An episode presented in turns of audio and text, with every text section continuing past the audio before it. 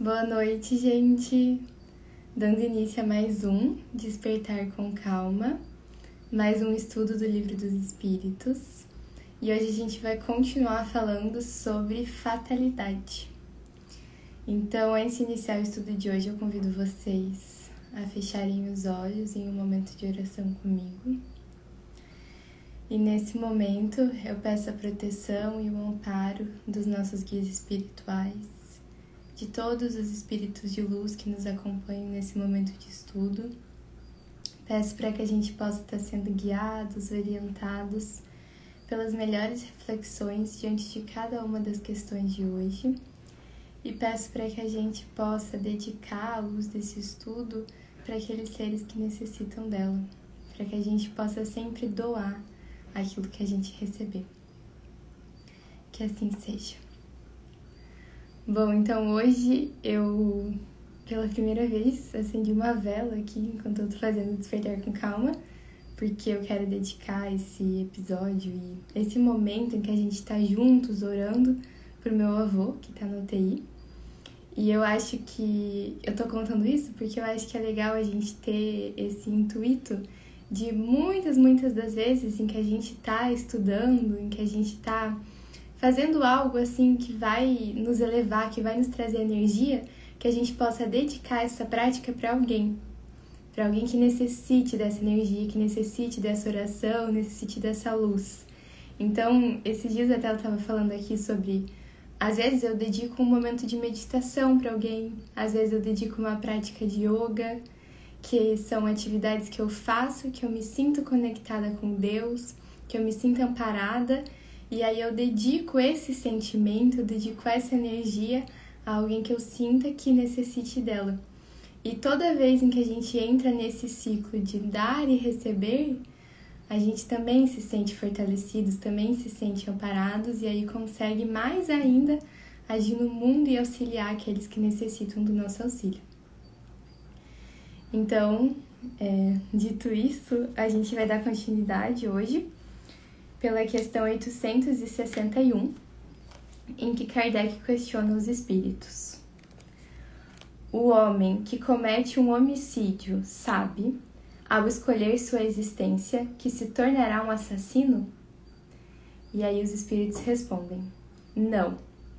Ele sabe que, escolhendo uma vida de luta, há a chance para ele de matar um de seus semelhantes mas o ignora se o fará porque há quase sempre nele uma deliberação antes de cometer o crime. Ora, aquele que delibera sobre uma coisa está sempre livre para fazê-la ou não. Se o espírito sabia de antemão que, como homem, devia cometer um homicídio, é que isso estaria predestinado. Sabei, pois, que não há ninguém predestinado ao crime e que todo crime ou todo ato qualquer é sempre o resultado da vontade e do livre-arbítrio.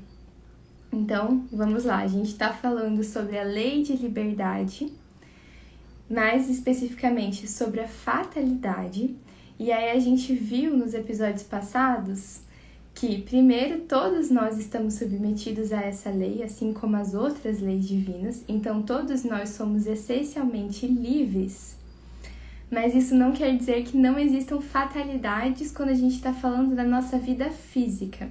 Por quê? Porque quando a gente estava lá no estado de espírito, fazendo nosso planejamento reencarnatório, a gente determinou algumas fatalidades para nossa vida. Então, determinamos o momento do nosso nascimento, a família, determinamos o gênero de provas pelas quais a gente iria passar naquela existência, determinamos alguns grandes acontecimentos que iriam nos auxiliar nas características que a gente queria desenvolver nessa existência e determinamos também o momento da nossa morte.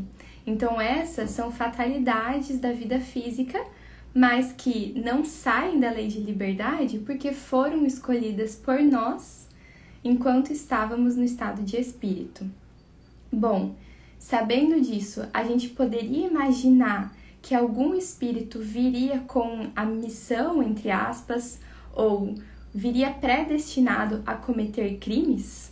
E a resposta é que não. Então, quando a gente tá lá fazendo nosso planejamento reencarnatório, a gente sempre vai planejar coisas boas, coisas que auxiliem no nosso processo evolutivo, na nossa depuração espiritual. Então, os nossos planos, aquilo que está predestinado, sempre vão ser coisas visando a nossa elevação.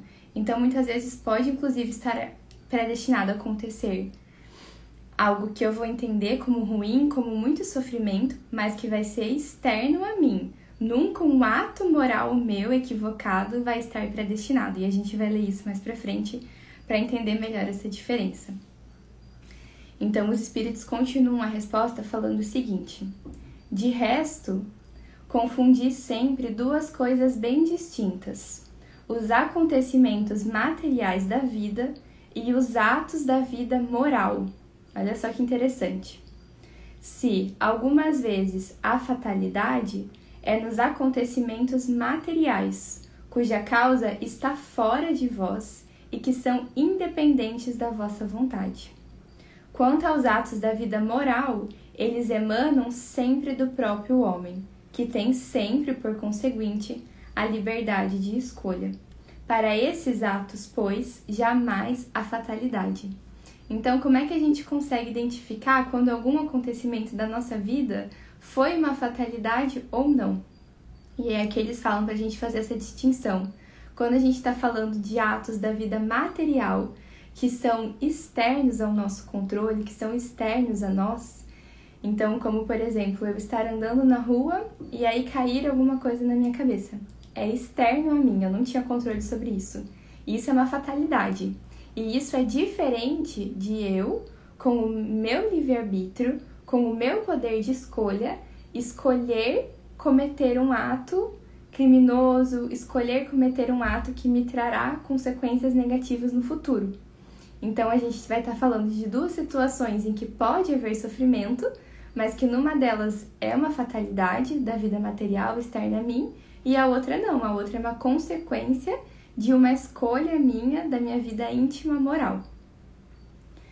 Então, na questão 862, Kardec questiona: Há pessoas para as quais nada sai bem e que um mau gênio parece perseguir em todas as suas empreitadas.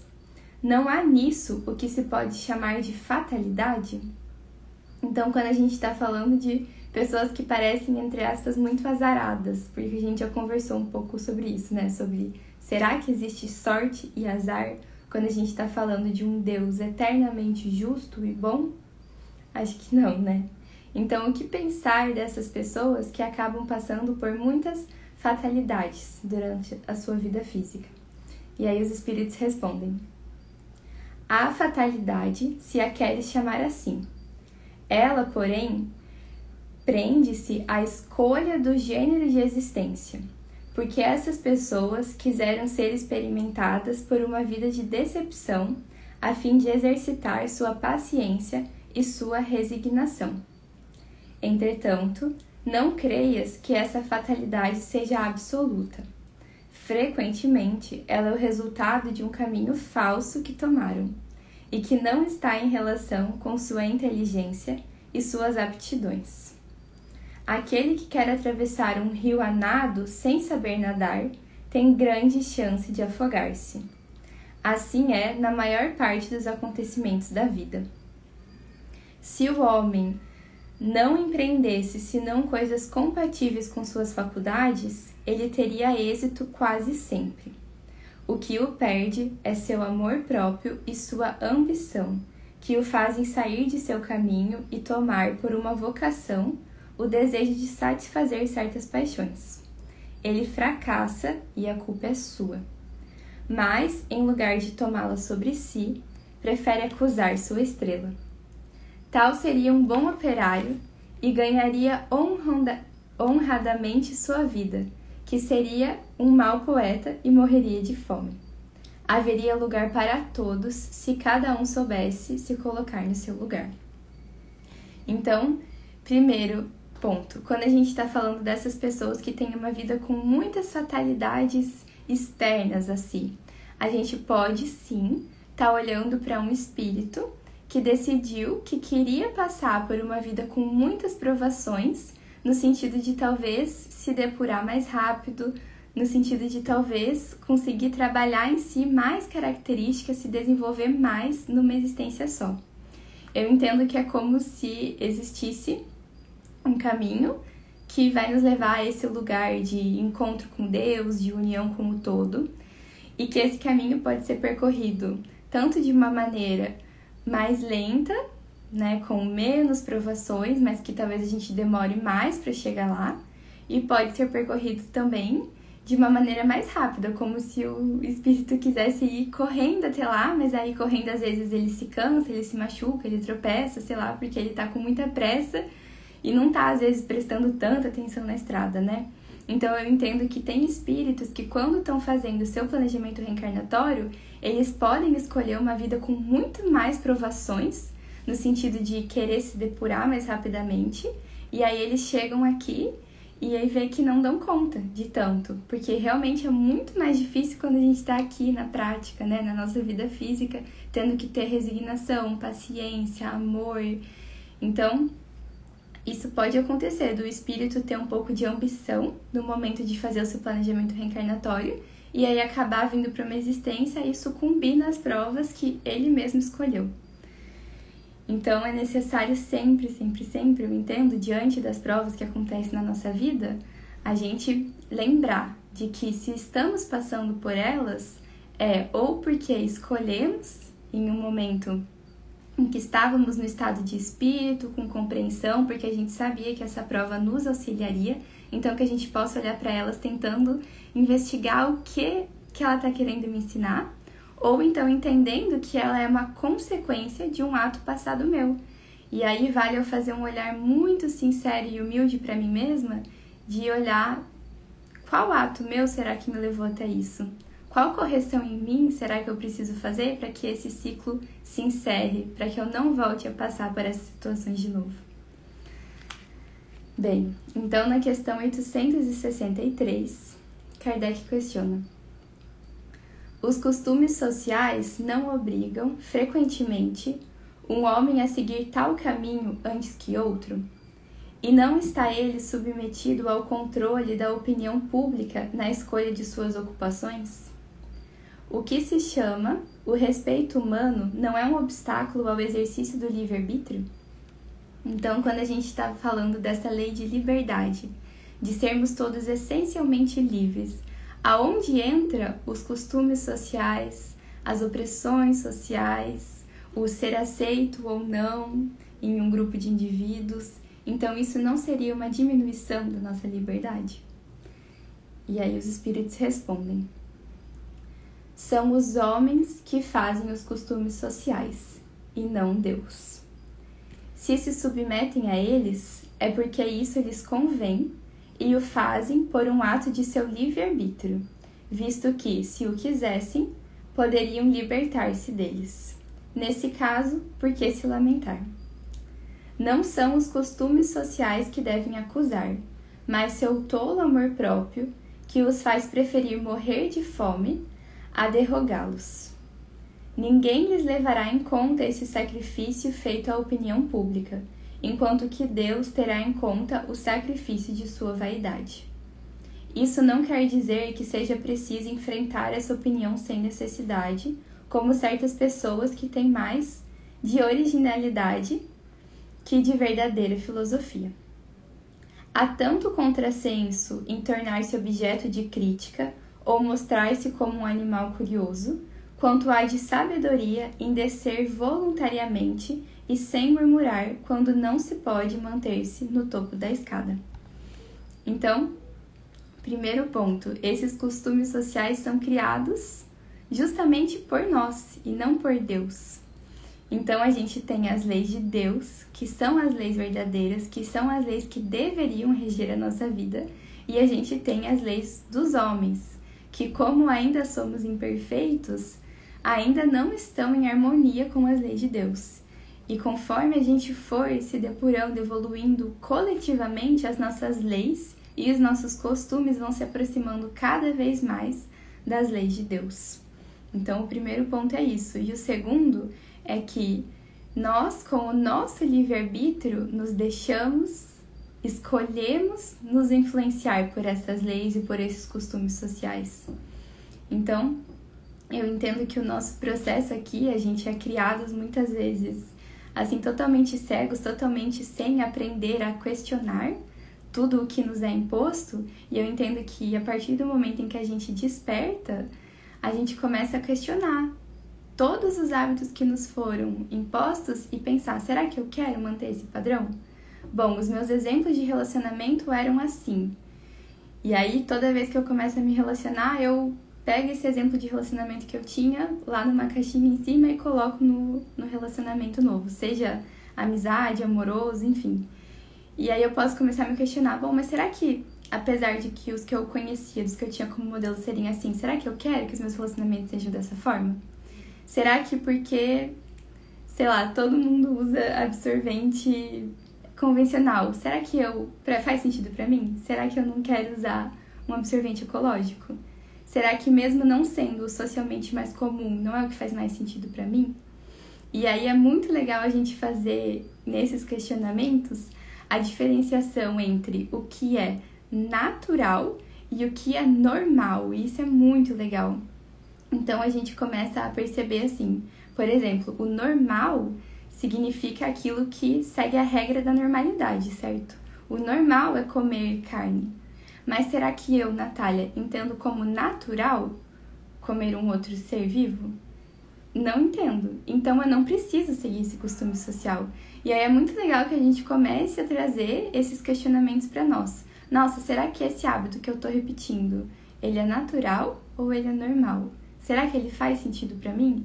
E aí sim eu vou estar tá exercendo o meu livre-arbítrio, porque nós estamos a todo momento escolhendo. E quando a gente acha que a gente não está escolhendo, a gente está escolhendo deixar que alguém escolha por nós.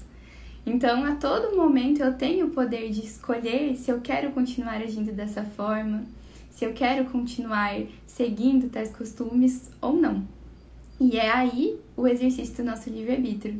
Então, a partir do momento em que a gente vai se tornando cada vez mais conscientes, a gente vai consequentemente se tornando mais livres também. Então, na questão 864, Kardec questiona: Se há pessoas às quais a sorte é contrária, outras parecem ser favorecidas, porque tudo lhes sai bem. A que se prende isso? Então, tem pessoas que parecem muito azaradas e outras muito sortudas. Como que a gente explica isso? E os espíritos respondem: frequentemente é porque elas sabem escolher melhor. Mas isso pode ser também um gênero de provas, pois o sucesso as embriaga e confiam-se ao seu destino, pagando no geral mais tarde esses mesmos sucessos por cruéis reveses que poderiam evitar com a prudência. Então, primeiro, que frequentemente as pessoas que são mais sortudas são pessoas que escolhem melhor. Então, são pessoas que já estão mais conscientes desse processo de lei de causa e efeito, que estão mais vigiantes dos seus atos do presente. E aí, quanto mais presentes e conscientes a gente está, quanto mais a gente está fazendo escolhas com base no que faz sentido dentro de nós, com base nas sensações do nosso corpo, com base em estudo, com base naquilo que a gente conhece de Deus e do exemplo de Jesus, mais o meu futuro vai ser positivo. Inclusive, só que eu li aqui que alguém perguntou se eu leio tarô. Eu não leio.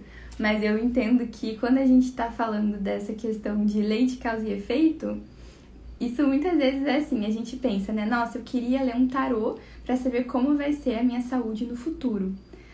Mas aí eu penso, para saber como vai ser a sua saúde no futuro, você tem que olhar para os seus hábitos do presente. Então é assim que a gente vai conseguir ir manipulando a sorte, o azar. Porque se eu estou me alimentando bem do presente, fazendo exercícios físicos, dormindo bem, cuidando da minha saúde mental, a chance de eu estar bem de saúde, tanto física quanto mental, no presente, no futuro, é muito grande. Então eu entendo que é assim que a gente vai conseguindo manipular essa questão de, entre aspas, sorte e azar, porque na verdade isso não existe. O que existe é um universo que é regido por leis, e dentro dessas leis existe a lei de causa e efeito. Então, quanto mais os nossos atos forem sendo amorosos, no presente, mais a sorte a gente vai ter no futuro. Bem, e segundo exemplo que ele nos dá é que também podem ter espíritos que escolheram essa existência de muitas coisas boas acontecendo ao seu redor, justamente para lidar com isso também, para lidar com essa responsabilidade, para conseguir doar tudo isso que eles estão recebendo, para não se deixar envaidecer demais, para não se deixar mergulhar muito no amor próprio, no orgulho. Essa também é uma prova para o espírito e que se ele não passar, ele vai ter consequências no futuro.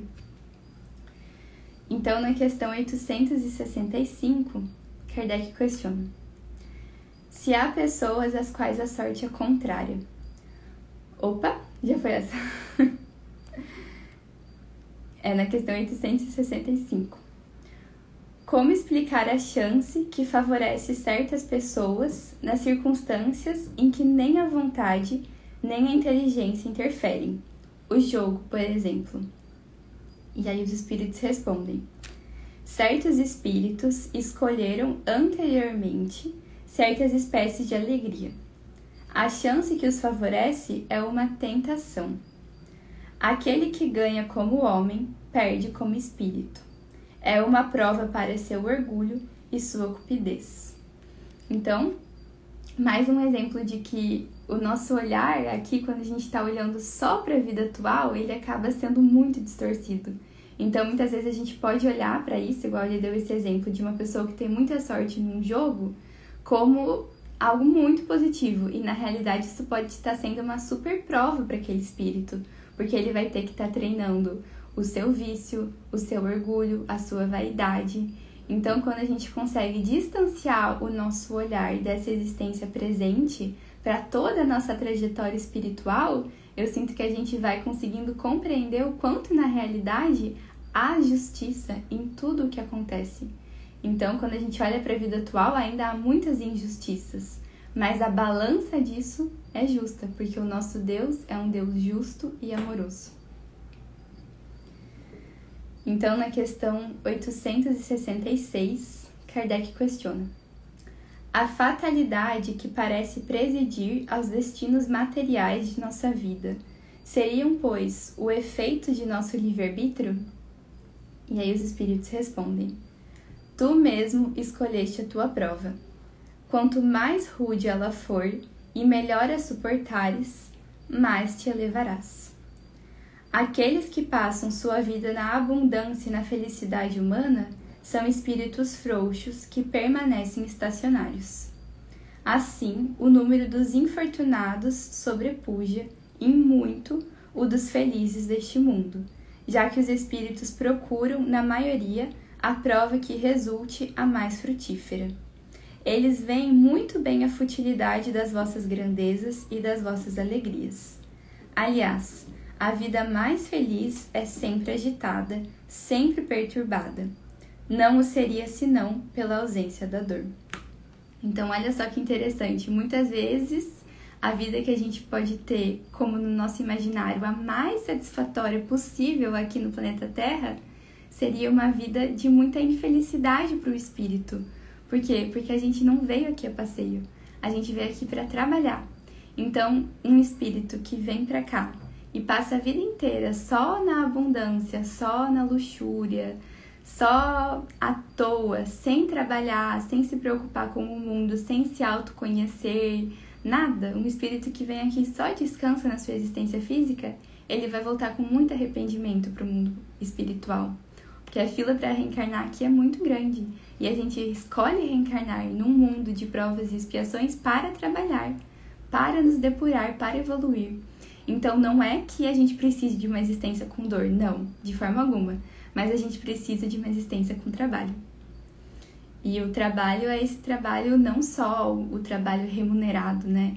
O trabalho social, a caridade, a escuta, o trabalho espiritual, tudo isso é trabalho. E a gente veio para cá para isso.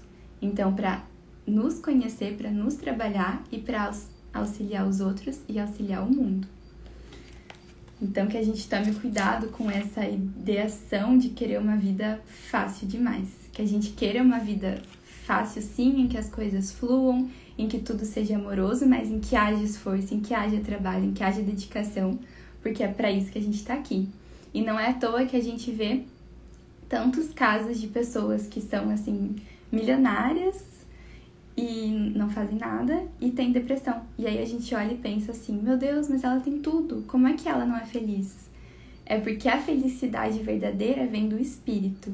E o espírito entende que a felicidade está ligada ao trabalho, está ligada ao amor e está ligada a todo esse processo evolutivo. Então, o espírito não vai conseguir se sentir em paz, feliz, relaxado, se ele não tiver alinhado em harmonia com o seu desígnio, que é esse.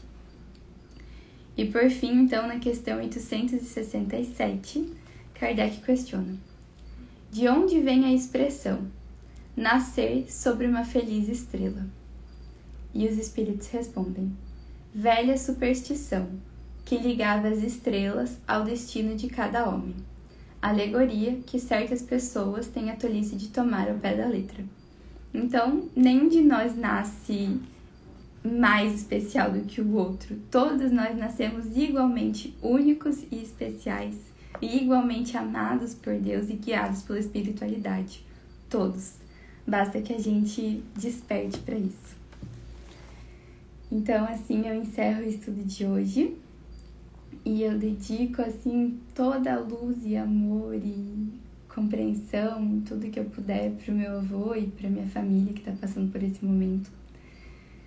E eu peço para que cada um possa, assim, de dentro do seu coração, dedicar esse momento para alguém especial também.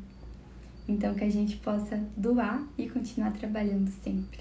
Que a gente possa usar o nosso livre-arbítrio para isso, para escolher estar tá alinhado com essa energia amorosa. Que assim seja, gente. Obrigada por estarem aqui. Obrigada a toda a equipe espiritual que nos acompanha. E até amanhã. Um beijo.